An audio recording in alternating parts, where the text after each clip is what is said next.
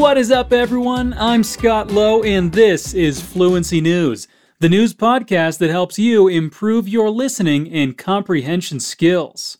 Welcome to the last episode of Fluency News of 2020. This year has been a roller coaster, hasn't it? But it's coming to an end, and we have to thank you for tuning in every week, letting us be a part of your day and a part of your journey in improving your English. Let us start this episode with a story to make you feel all warm and fuzzy inside. Children around the world should not worry about the logistics of Christmas present delivery while the coronavirus pandemic rages, Dr. Anthony Fauci said, because he vaccinated Santa himself.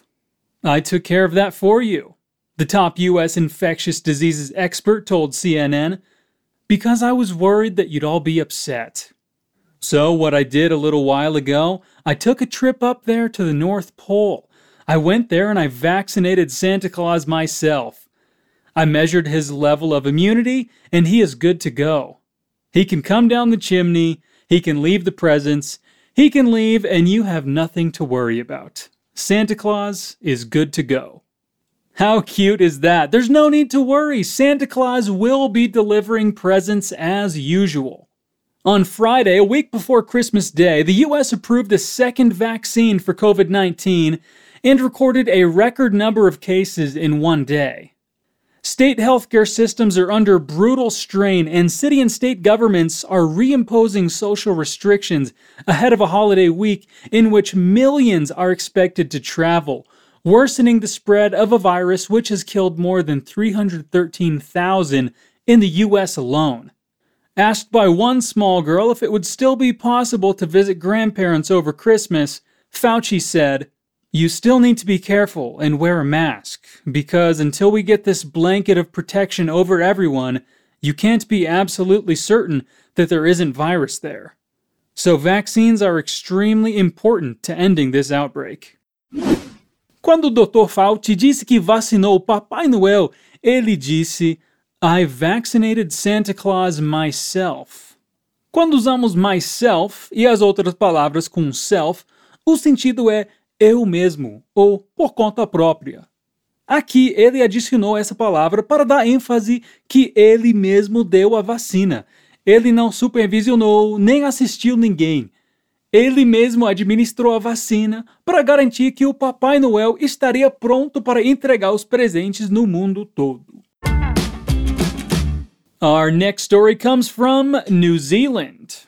On Thursday, Prime Minister Jacinda Ardern announced that New Zealand had secured two additional COVID 19 vaccines. This means that the country now expects to have so many doses of the vaccine that it will be able to offer it to neighboring nations for free. The government signed deals with the University of Oxford and AstraZeneca and Novavax to bring in an additional 18.3 million doses.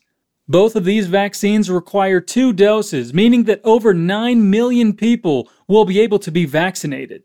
Prior to these agreements, New Zealand had already secured 750,000 courses from Pfizer and BioNTech and 4 million courses from Janssen. Given that New Zealand's population stands at just 5 million people, the country expects to have almost triple the number of vaccines required.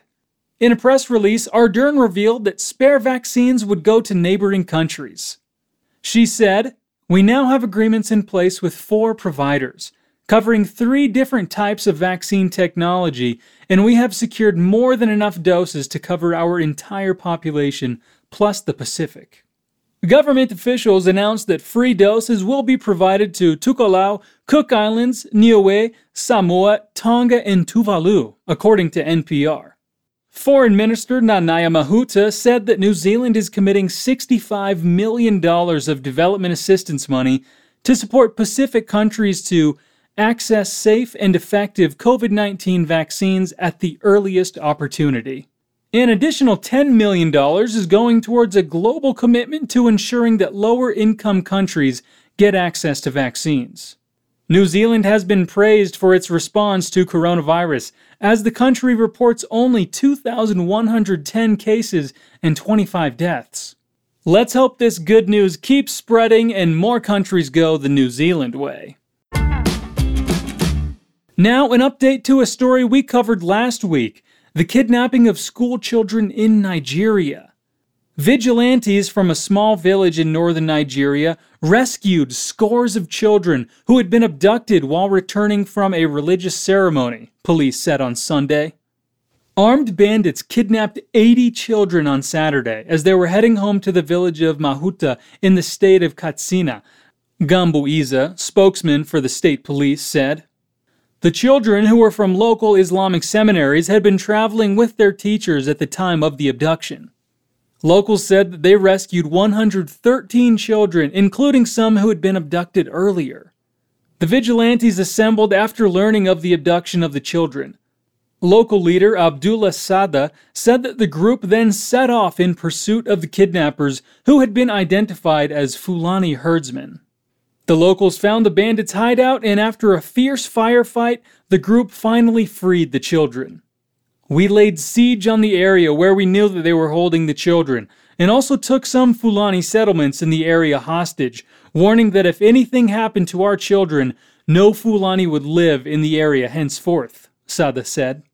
They released 60 children around 3 a.m. this morning, and they called and said they had released the remaining 53 who are now being ferried from the bush, he added. Police were still looking for the perpetrators who had managed to escape. Pode ser que você tenha perdido o significado de algumas palavras nessa história. Primeiro, nós dissemos que os vigilantes resgataram scores of children. Scores normalmente significa pontuações, mas se for seguido de of, o significado passa a ser dezenas de. Scores of children, dezenas de crianças. E Sada disse We laid siege. Lay siege significa sitiar, fazer um cerco. Por último, henceforth é uma palavra pouco utilizada no inglês cotidiano. Ela significa doravante, ou melhor, daqui em diante. Henceforth. Wow, that is a crazy story, but man, those vigilantes, in my book, are heroes. And to finish this episode, let's talk about the Pope. Why not? The Vatican has announced that Pope Francis will receive the Pfizer coronavirus vaccine in January, which will also be made available to the 800 residents and nearly 3,000 workers of the small city state. The Vatican will launch its vaccination program against the coronavirus during the first quarter of 2021, which will also allow the Pope to travel safely to Iraq in March. The vaccination will not be mandatory for Vatican workers and residents, noted the head of the Vatican's health department, Andrea Arcangeli, but will be made available for anyone who wishes to receive it. The Pope has spoken often of the vaccine, emphasizing the need to make sure it reaches the groups that need it most. In September, Francis called for universal distribution of coronavirus vaccines, insisting that the richest individuals should not be the first in line to receive them. The recent experience of the pandemic, in addition to a major health emergency in which almost a million people have already died, is turning into a serious economic crisis, still giving rise to poor people and families who do not know how to move forward, the Pope said. While charitable assistance is being carried out, it is also a question of combating this pharmaceutical poverty in particular with a widespread distribution of a new vaccine in the world. He continued, I repeat that it would be sad if the richest people got priority when giving out the vaccine, or if this vaccine became the property of this or that nation and was no longer for everyone. It must be universal for everyone, he said. All right, that is it for today, guys. We hope you enjoyed getting informed with us today and we hope to see you back here next year. We're taking a little break until the first week of January, but don't worry, we have lots of things planned for next year. You should follow us on our Instagram page, arroba FluencyTV Inglês, to be in the loop and have all the updates to all of our content. And don't forget to check out fluencytv.com for the transcript of this episode and all of our sources. Thank you so much for joining us every week for these past 20 weeks.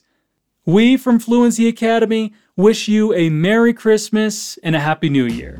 Until next time, peace out.